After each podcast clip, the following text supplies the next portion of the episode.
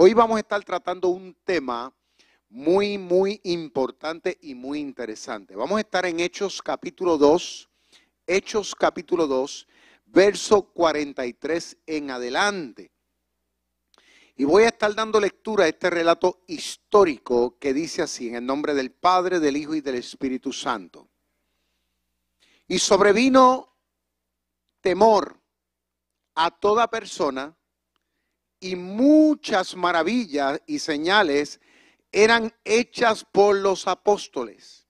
Todos los que habían creído estaban juntos y tenían en común todas las cosas. Y vendían sus propiedades y sus bienes y los repartían a todos según la necesidad de cada uno. Y perseverando unánimes cada día en el templo y partiendo el pan en las casas, comían juntos con alegría y sencillez de corazón, alabando a Dios y teniendo favor con todo el pueblo. Y el Señor añadía cada día a la iglesia los que habían de ser salvos. ¿Cuántos dicen amén? ¿Sabe? En estos días, mejor dicho, la semana pasada, tuve una conversación con un pastor que conocí hace varios años y este pastor amigo es de Argentina. Y cuando nos saludamos y, y hablamos acerca de la familia y todo eso, pues entramos en un diálogo acerca de cómo nosotros como líderes cristianos hemos experimentado la forma y la manera en cómo muchos llamados cristianos han o están enfrentando esta situación del COVID-19. La pregunta era, ¿cómo? Los cristianos en Argentina, los cristianos de Puerto Rico, los cristianos del mundo entero, hasta ahora estamos enfrentando esta situación. Interesantemente, cuando entramos en ese análisis, él me dice, y esto la verdad que me impactó, me marcó, porque es una realidad que la hemos pensado pero que no la queremos decir. Y él me dijo, pastor, la iglesia que nosotros dejamos en marzo, porque fue cuando comenzó prácticamente el COVID acá en esta zona dramáticamente. Él me dijo, esa iglesia que nosotros dejamos en marzo no es la misma iglesia que nosotros vamos a encontrar después que hayamos superado todo esto.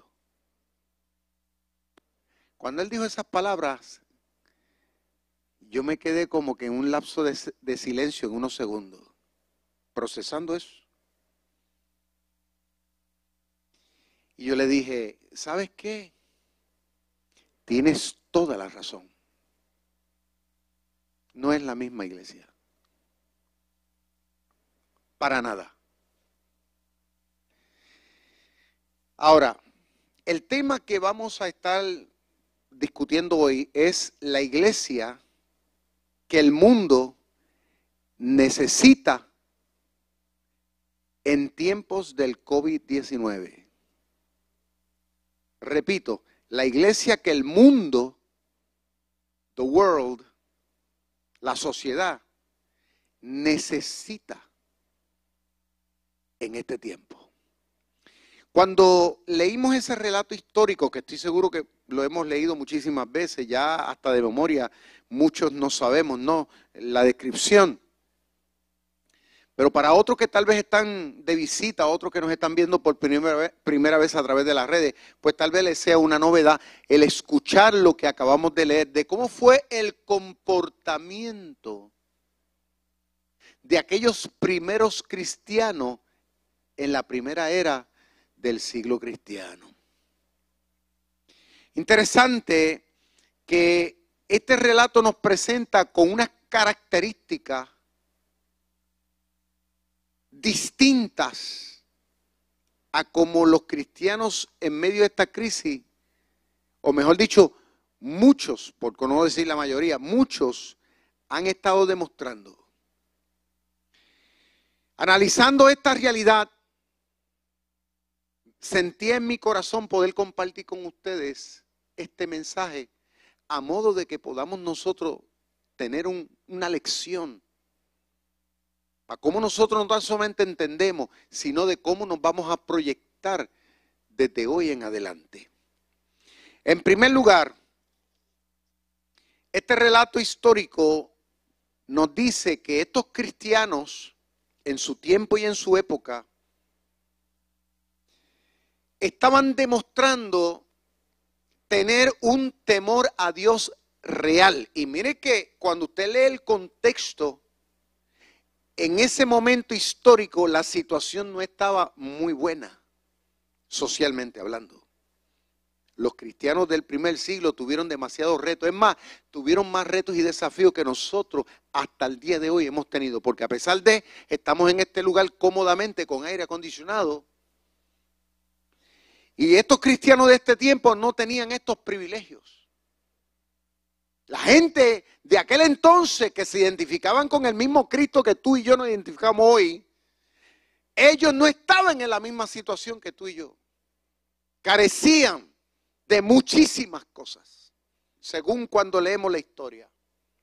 Pero dice que la característica que se demostró de una manera viva y maravillosa e impactante era que esta gente mantenían no meramente un miedo, sino un respeto a Dios. Ahora usted dirá, bueno, respeto, sí, es una cualidad bien importante para los cristianos, aún en medio del COVID-19. ¿Y qué significa respeto? Pues respeto significa que tú y yo, en medio de esta situación, tenemos que seguir viviendo, entendiendo que tenemos una autoridad suprema.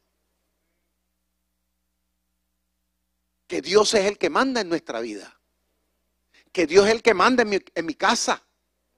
Que Dios es el que manda en mi tiempo que Dios es el número uno en mi escala de valores.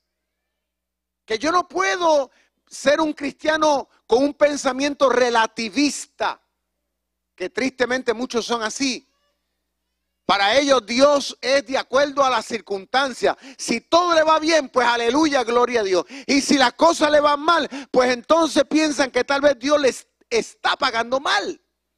Y la realidad es que cuando vamos a la, escritura, estas personas, estos cristianos, estas personas que tuvieron el mismo bautismo que usted, que tuvieron la misma fe que usted, estas personas, óigame, que tuvieran la misma carisma que tú y yo demostramos hoy día, esta gente, a pesar de fueron un poquito más allá. Y la gente se dio cuenta que su relación con Dios no era de boca, no era de meras palabras, sino que su testimonio daba a demostrar que para ellos, a pesar de su situación, Dios seguía siendo el número uno. ¿Cuántos entienden lo que estamos hablando aquí? Número dos. Otra de las cosas que dice el, el pasaje es que estos cristianos tenían como una normativa, ¿no? En su vida de ser portadores de los milagros y de lo sobrenatural, aún en medio de su realidad.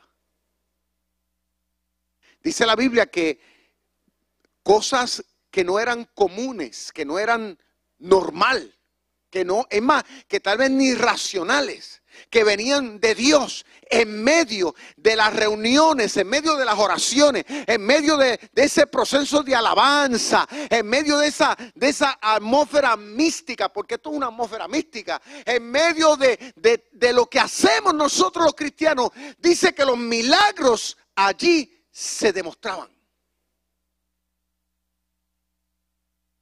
Ahora, la pregunta que me hacía yo cuando leía este pasaje histórico ¿por qué muchos cristianos piensan en este tiempo que en medio del COVID-19 Dios no puede hacer milagro? ¿Por qué están las iglesias cerradas? ¿Acaso Dios no puede hacer milagro en medio de la crisis del COVID? ¿Acaso Dios dejó de sanar? ¿Acaso Dios dejó de salvar? ¿Acaso Dios dejó de renovar el corazón y el alma del que necesita, del que está caído? ¿Acaso Dios se fue de vacaciones? No, la Biblia dice que el Señor en medio de la realidad que estos primeros cristianos del primer siglo vivían allí en medio de su crisis, aleluya, como la que estamos viviendo nosotros aquí hoy, el Señor se manifestaba de una manera tan real como que haciéndole entender que para Él ni para la iglesia puede haber nada imposible. Porque lo imposible te lo creas tú, me lo creo yo. Tú y yo somos los que ponemos límites a lo que Dios puede hacer o a lo que Dios quiere hacer. Le trazamos una línea y decimos, Señor, este, estamos pasando por una situación y ahora pues vamos a coger como que un break. Otra de las cosas que dice este pasaje que demostraron estos cristianos fue un espíritu de cultivar y de mantener una unidad. A pesar de, querían estar juntos. Ahora, es interesante que cuando usted toma unos huevos y los mete en, lo toma en una cacerola, usted puede poner tres y cuatro huevos ahí, pero no es hasta que usted los bate que realmente están unidos. Porque podrán estar juntos, pero realmente no están bien unidos, a menos que usted no lo bata. Y una de las cosas que causa lo sobrenatural en lugares como este es cuando tú y yo a conciencia, escuche bien, cultivamos no meramente el sentarnos a seis pies de distancia, es que aunque estemos a seis pies de distancia, pero en nuestro espíritu estamos unidos. No hay barrera verdaderamente estamos en las mismas, en la misma sintonía, en la misma página, estamos en el mismo canal, no nos hemos cambiado a otro. Esa era la forma de pensamiento de esta gente en el primer siglo. Otra de las cosas que dice, que procuraban tener todas las cosas en, un, en una comunidad, o sea, eh, eh, había un sentido de que lo que yo tengo, tú también lo tienes que tener. No había un espíritu de egoísmo, de vanidad, de decir esto es mío. ¿Eh? Allá tú con tu problema. No, había un pensamiento en todos ellos de dar sin recibir nada a cambio. Cualidad que la gran mayoría de la gente en el mundo no la tiene. Pero dice la escritura que estos cristianos gustaban y lo hacían plácidamente. Cuando ellos veían una necesidad de la comunidad, fuera la que fuera, procuraban suplirla a como diera lugar. ¿Por qué? Porque entendían que esa persona o esa familia era parte de la comunidad, era parte del cuerpo de Cristo.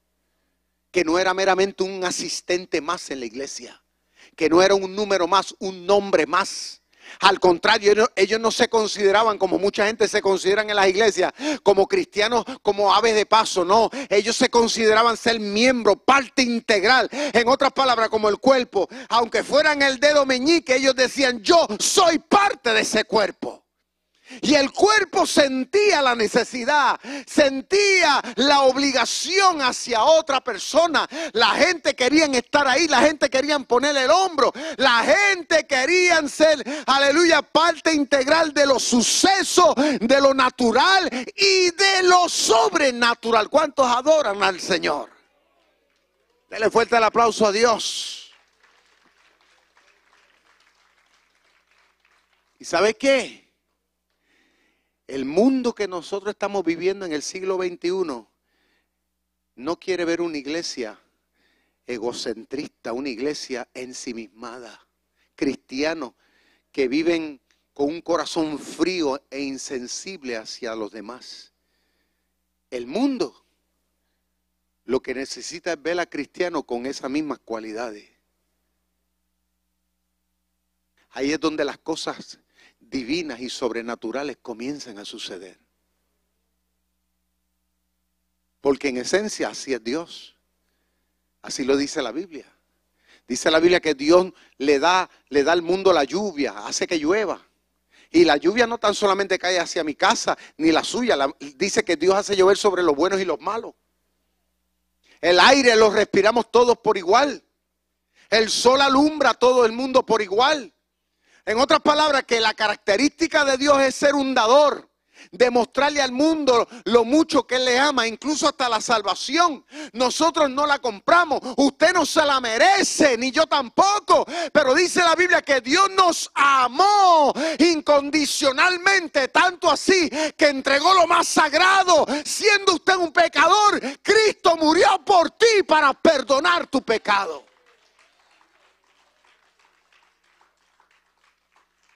Esa realidad era lo que motivaba a los cristianos. El tener ese entendimiento de que así es Dios, así querían ser ellos. Así lo demostraron. Y así lo tenemos que demostrar nosotros en el siglo XXI. Otra de las cosas que dice también, que estos cristianos gustaban y procuraban el estar juntos, reunidos. Dice, día cada día anhelaban estar reunidos alabando y glorificando al Señor. No dice que lo hacían una vez al mes o lo hacían cuando tuvieran el tiempo. No dice ahí que ellos cogieron un, brequecito porque vino el COVID-19 y se quedaron en su casa.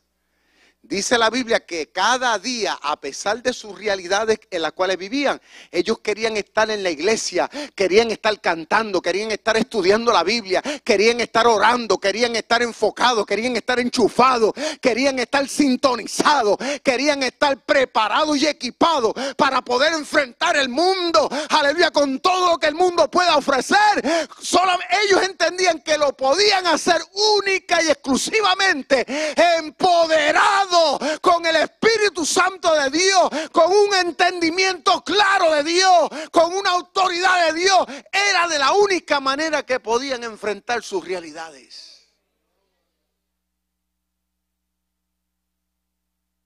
Ahora, en este tiempo del COVID, nosotros tenemos que tener ese mismo pensamiento.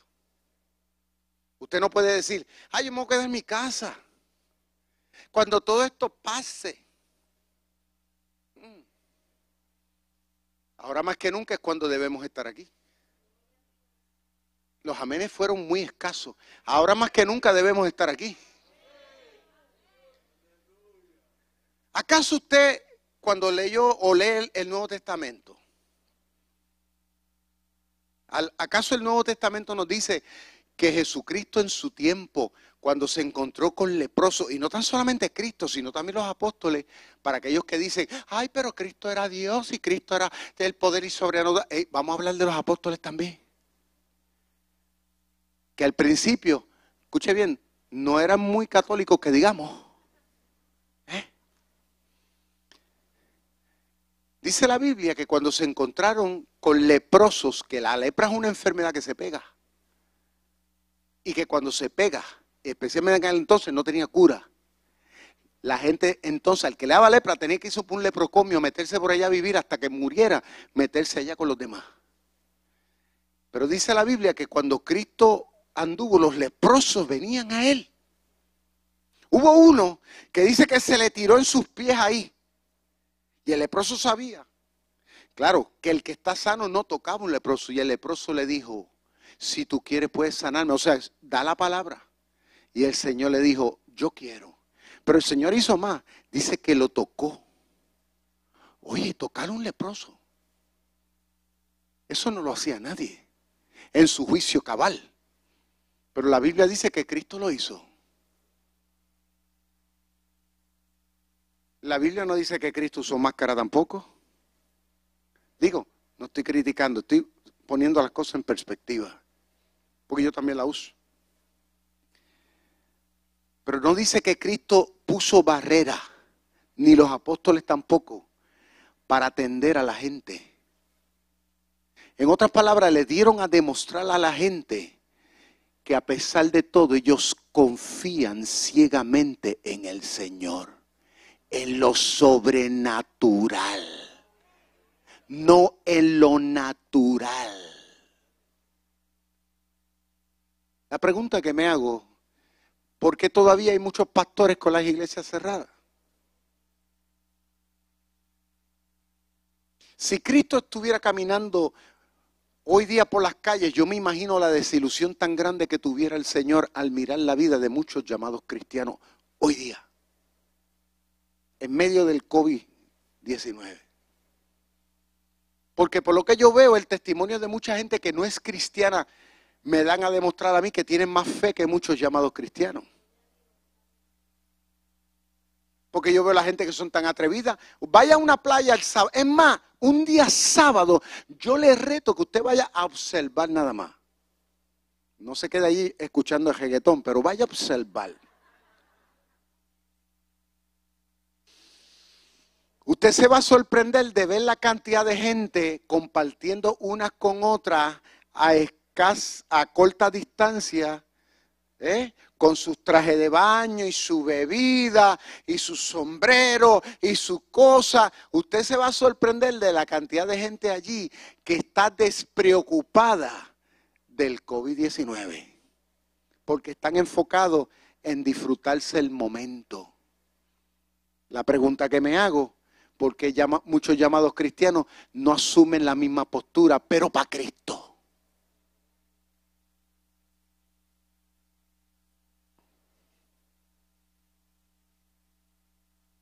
Increíble. Dice que estos cristianos gustaban. Y, fíjate la palabra gustar, porque gustar es una cosa que es interesante. Cuando a usted le gusta algo, usted lo saborea. Mmm, como hace mi nietecita, vela. Yo la cuco ahora con cositas. Y cuando a ella le gusta, por ejemplo, la frutita, ¿no? Y yo se la pongo en la boca, ella se le brilla los ojos. Y yo le hago mmm. Y ella hace lo mismo. Mmm. ¿Se acuerda antes cuando iba usted, cuando íbamos a las fiestas? ¿Cuántos fueron a las fiestas patronales antes cuando, cuando estaban en el mundo? ¿Cuántos llegaron ahí? ¿Se acuerdan? Cuando uno iba a las fiestas patronales y esa noche daba la, la casualidad de que tenían como invitado a la orquesta del Gran Combo allí. Digo, para aquellos que como yo son salseros de la mata a la raíz. Cuando, cuando yo llegaba y veía que estaba el Gran Combo, los ojos, bueno, por los míos, los míos se me querían salir de los ojos. Los ojos, no. Ah. Entonces, yo me acomodaba en un rincón. ¿eh? Y cuando tocaban la canción favorita, más timbal para los rumberos, oh llama. cuando salía, cuando tocaba la cancioncita esa y comenzaba el timbal ahí a romper y taca, taca. Oye, ahí comenzaba, ¿no? Carmen, te lo está gozando todo y no has pagado ni uno. Mire, había una alegría, una motivación, había un deleite el disfrutar ese momento. Durara lo que durara. Cuando usted iba a la discoteca igual. Usted quería saborear eso. Cuando usted se sienta a comerse un helado, si es un Rocky Road que a usted le gusta, Rocky Road con almendrita, este, con, con, con marshmallow. ¿ah? Usted dice, ay, vamos a comer esto, esto me gusta. A mí me gusta el, helado de vainilla, ¿no? Y me gusta sentarme y disfrutarme tranquilamente mi mantecado de vainilla. A mi esposa le gusta el chocolate, obviamente.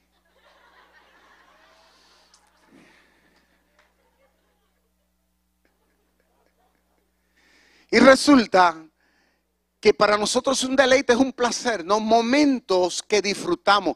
La Biblia me hace entender de que los cristianos del primer siglo tenían ese mismo disfrute. Para ellos ir a la iglesia no era ir a la iglesia. Para ellos ir a la iglesia era tener una experiencia literal, viva, dinámica con Dios. Era una conexión alegre, vibrante. Era un momento para abrir el corazón. Era un momento para reflexionar. Era un momento para agradecerle al que vive para siempre. Esa misma experiencia es la misma experiencia que tú y yo debemos practicar hoy. Y yo felicito a todos los que están aquí. ¿Por qué? Porque yo lo veo en ustedes. Por eso estamos aquí. Y por eso queremos seguir aquí. ¿Cuántos adoran al Señor? Por eso estamos aquí, por eso queremos seguir aquí. Dice la Biblia que estos primeros cristianos gustaban también de la socialización. Dice que compartían el pan unos con otros y lo hacían con alegría también de mucho corazón. O sea que gustaban de, que la gente, tú me entiendes, probara lo que, lo que el otro hizo. ¿eh? Dice que en las casas se reunían, a pesar de las situaciones, se reunían porque querían tener ese tiempo y eso es lo mismo hoy día. Nosotros a pesar de la mascarilla que podamos utilizar, eso no puede limitar el, que tú y yo podamos estar juntos, el que tú y yo podamos compartir, el que nos podamos sentar a tomarnos un café, el que podamos, tú me entiendes, ir tal vez a comernos un sándwich por ahí, el momento en que podamos, tú me entiendes, compartir un diálogo positivo, cristocéntrico, en que podamos tomar un tiempo para administración.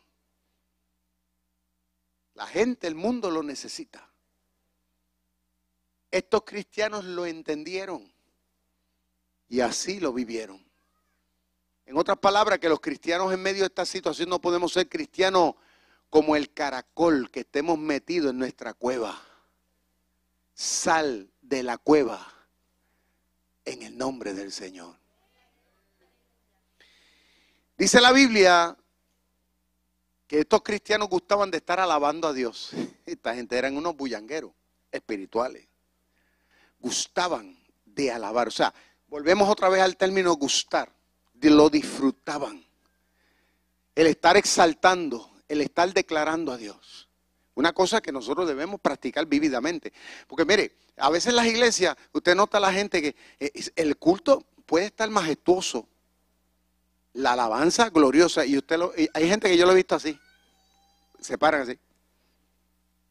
Otros están. Otros están. Como que no están conectados, no, no hay, no hay, no hay, no hay una conciencia clara de dónde están. Por ejemplo, cuando usted está en una caravana, un mitin político, y la gente con la bandera, y usted lo ve, porque están metidos ahí. Por eso que, que son así, cuando usted va a un juego de pelota, ¿no? usted ve la gente, hermano, mire, que se vuelve loco. Usted puede ver, mire, hay, gente que yo he ido con personas a juegos de pelota, gente decente, gente ecuánime. Eh, voy a utilizar palabras de domingo porque hoy es domingo. Gente ecuánime, gente fisna, gente muy educada, ¿no? Usted los ve siempre viviendo, y está bien, usted los ve siempre así, bien puestos en su sitio, ¿no? Pero yo he ido con ellos a los juegos y usted no los conoce. Y ese árbitro, y usted lo ve y brincan en el sillón. pero claro, en otro, en otro usted lo ve bien, bien puesto. Pero allí se transforman. ¿Por qué? Porque están metidos en esa realidad. Estos cristianos del primer siglo así eran. Esta gente no eran gente que estaban sentados en una banqueta cogiendo aire. Esta gente agitaban el espíritu. Le daban a demostrar al diablo que ellos eran gente que sabían el por qué estaban ahí. Y si hay algo que hace temblar al reino de las tinieblas, y si hay algo que hace que el diablo, mire, no quiera estar ni a seis pies de distancia de usted, es que cuando usted venga a un lugar como este, usted venga con fuego y con pasión metido hasta los huesos.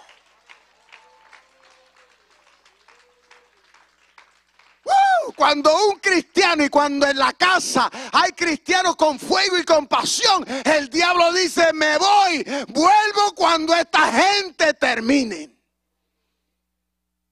Porque al diablo lo menos que le gusta es ver una iglesia que está metida ahí con el Señor. Hay gente que llega esperando ver cosas, pero como si fueran espectadores. Los espectadores no provocan nada. Tenemos que aprender a ser parte del equipo. Hay que conectarse. Hay que entender de que cuando venimos a este lugar venimos a alabar a Dios.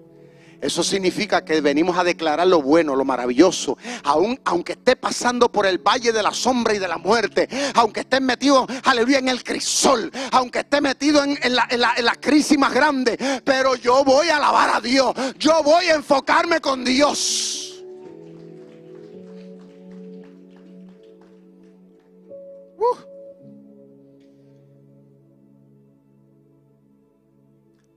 Dos cosas sucedieron cuando estos cristianos vivieron esta experiencia, dos cosas, que es lo mismo que nosotros provocamos hoy día.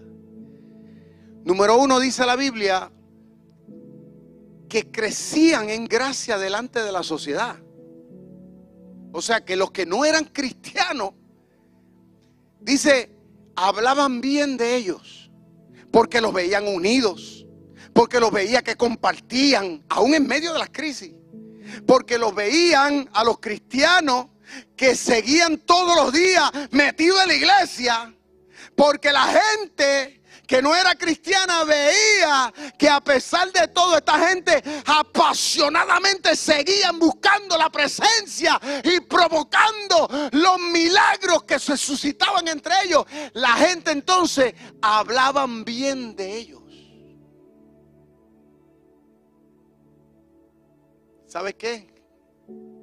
Lo que yo quiero como pastor y como cristiano es que el mundo que nos rodea pueda decir, yo quiero ir para la iglesia Rey de Reyes.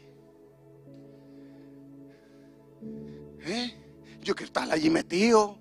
Yo quiero lo que esa gente están buscando ahí, lo que esa gente están cocinando ahí. Yo quiero comer de ese caldo. Aleluya. Que ellos quieran sentarse también a disfrutar, aleluya, de este banquete espiritual que tenemos todos los domingos, todos los miércoles en esta casa. Escúchalo bien, ¿por qué? Porque esto viene del cielo. Aquí no habemos imitación. Aquí habemos gente real que queremos tener un encuentro con Dios cada día, cada momento, una experiencia nueva.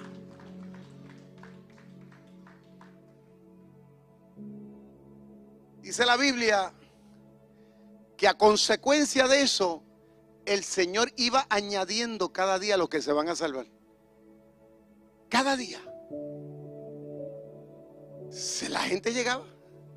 Y yo lo estoy viviendo aquí. Mire, todos los, aquí estamos teniendo dos servicios los domingos, dos, uno a las nueve y otro a las once. Y, y sorpresivamente, desde que nosotros comenzamos a hacerlo, en todos los servicios hemos tenido gente que está llegando a la iglesia de visita en, los dos cultos. Tenemos una mesita ahí con café ¿eh? y con unas cositas, unos snacks que después nosotros siempre subimos las visitas allí para socializar con ellos, conocerlos más de cerca. Y es interesante que en todos los servicios han sido muy pocos los que no han venido gente de visita aquí, muy pocos. ¿Y por qué está sucediendo eso? Porque la gente tiene la confianza de vernos a nosotros metidos aquí. ¿Cuántos adoran a Dios?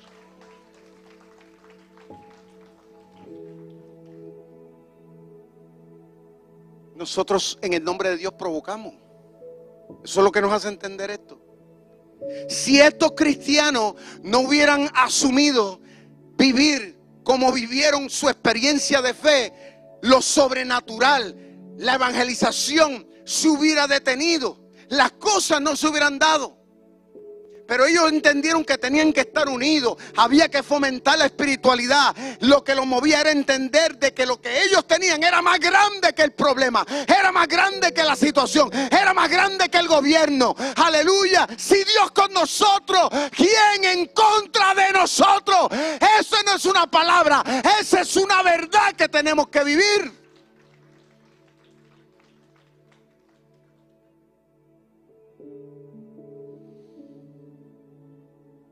La pregunta que hago, y con esto termino, ¿cuál es la iglesia que el mundo en este momento necesita? una iglesia cosmética, una iglesia solamente para cuando las cosas están bien. ¿Qué cristiano quiere el mundo? Un cristiano que, que, le camine de lejos, que le huya como, como, como Drácula le huye a la cruz. La gente del mundo no, no necesita eso. El mundo, la sociedad, Puerto Rico, nuestras comunidades necesitan de una iglesia viva. Que con COVID o sin COVID, nosotros seguimos siendo igual. Póngase de pie conmigo, por favor.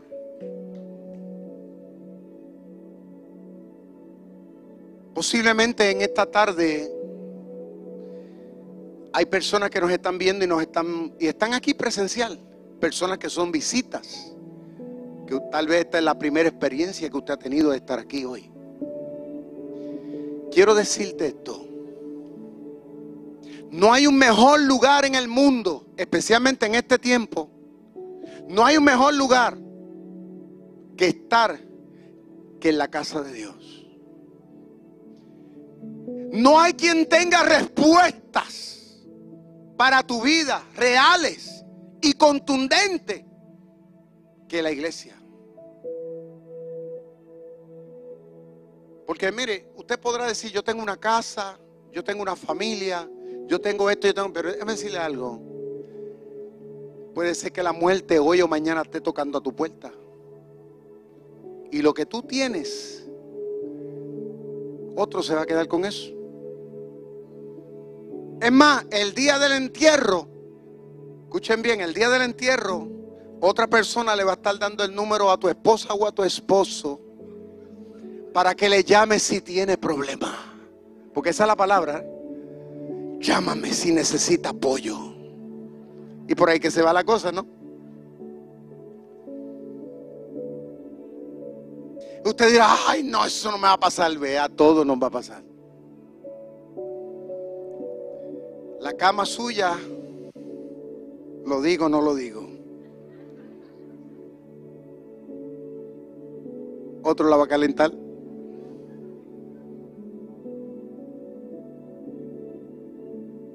Entonces, ¿quién a fin de cuentas es lo máximo? El Señor. La única garantía que usted tiene para tu felicidad ahora y para tu felicidad en la eternidad se llama Jesús. Por eso es que estamos aquí. Y por eso es que tenemos que seguir aquí. Porque el ser humano necesita al Señor. Por eso te digo, mi amigo, abrázate de Él. Inclinemos nuestro rostro y levanta tan siquiera por lo menos una de tus manos al cielo. Eres importante, hermano. En la iglesia tú eres importante. Tú no eres uno más no te escondas a esperar que pase la tormenta. Porque la Biblia dice que el Señor es nuestro refugio en medio de la tormenta. La sociedad necesita ver una iglesia viva, no una iglesia muerta. Padre, en el nombre de Jesús, ayúdanos a creer Ayúdanos a caminar en fe. Perdónanos si te hemos fallado. Desde hoy, Señor, queremos renovar nuestro compromiso, nuestra visión. Queremos ver lo sobrenatural en medio de cada reunión. Yo quiero ver la gente sanarse emocionalmente. Yo quiero ver la gente, Señor amado, recibir milagros físicos. Yo quiero seguir viendo matrimonios renovados y restaurados. Yo quiero ver jóvenes, Dios mío amado, captando tu visión. Gente que dice, voy para adelante. Porque si tú conmigo, ¿quién en contra? Yo quiero ver al caído levantado. En el nombre de Jesús. Yo te pido, Padre Santo, en esta hora, que los que nos están visitando, Señor, o los que nos están viendo por primera vez, entiendan lo importante que es la fe. Porque la fe mueve montañas. ¿Cuántos adoran a Dios? Levanta tus manos, yo quiero orar por ti, quiero orar por los enfermos. Quiero orar por todos los enfermos ahora. Padre, en esta hora, dice tu palabra que por tu llaga, Jesucristo, Hijo de Dios, hemos sido curados. Y todo lo que esté atormentando la mente, todo lo que esté atormentando los sentimientos, las emociones, todo que esté afectando los cuerpos, ahora por la autoridad de Jesús, te digo que te vayas. Te declaro sano, libre, ahora mismo, por la autoridad de Dios. Padre mío, ayuda a cada matrimonio a renovarse. Declaramos que cada matrimonio se levanta y se restaura y que cumplirán el propósito que has determinado con sus vidas. En el nombre del Padre, del Hijo y del Espíritu Santo. ¿Cuántos dicen amén conmigo? Fuerte el aplauso a Jehová.